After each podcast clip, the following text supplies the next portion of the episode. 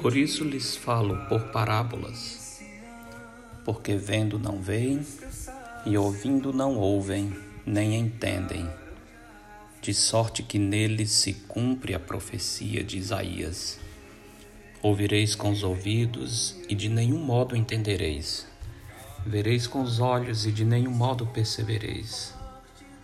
Porque o coração deste povo está endurecido, de mau grado ouviram com os ouvidos e fecharam os olhos, para não suceder que vejam com os olhos, ouçam com os ouvidos, entendam com o coração, se convertam e sejam por mim curados.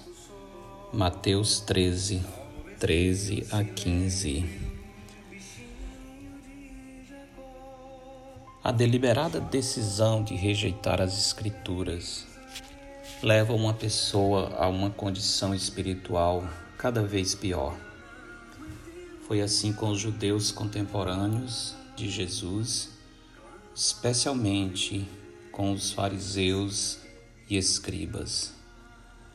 Ao longo dos séculos, Deus havia insistido com a nação de Israel para que ouvissem a lei e os profetas.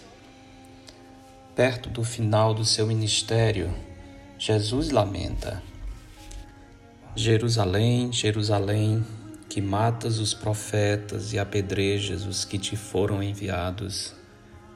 Quantas vezes eu quis reunir os teus filhos como a galinha junta os seus pintinhos debaixo das asas, e vós não o quisestes. Mateus 23, 37. Por isso, dada a rejeição do povo, lhes falo por parábolas, disse Jesus. Sendo instruídos por meio de parábolas, os judeus ouviriam sem entender veriam sem perceber.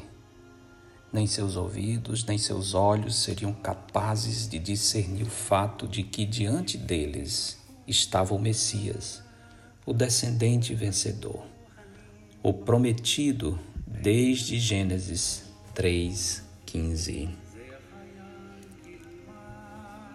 A explicação para tamanha insensibilidade se encontra no verso 15, que diz: porque o coração deste povo está endurecido.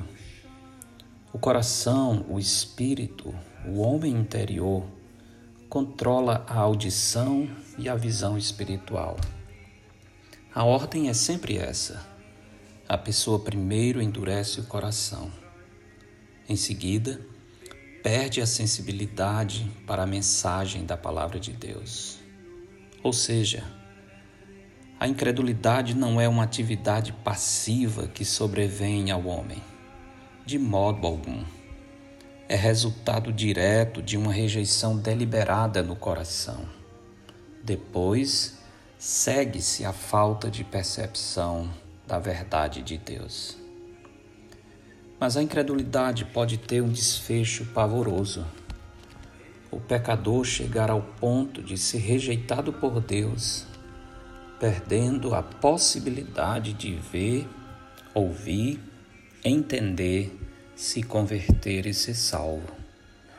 Quando isso acontece, Deus está dizendo ao homem de coração duro: Agora sou eu que não mais te quero.